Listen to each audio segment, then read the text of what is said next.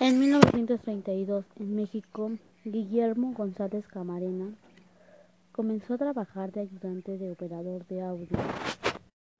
En 1934, México, los primeros pasos de la televisión. En 1936, Alemania, primer elemento deportivo. En 1937, en Londres, David Vision on South On transmitieron varios programas. En 1939, México, sistema de tricromática secuencial de campo a color.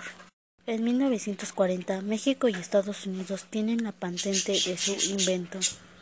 En 1942, en México, la primera estación experimental de televisión con las siglas XEHGC Canal 5. En 1945, Alemania, trabajan 62 personas que trabajan toda la semana para transmitir cuatro horas a la semana.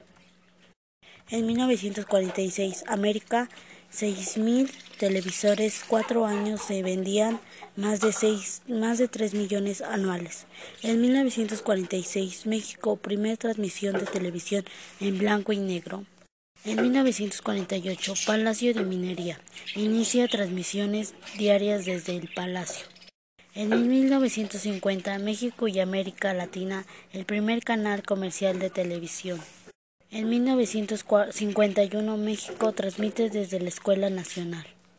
En 1955, México se funcionan tres canales dando paso a la empresa de telesistema.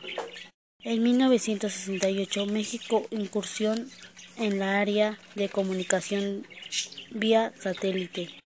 En 1969, América, los primeros pasos del hombre sobre la Luna fueron captados en vivo.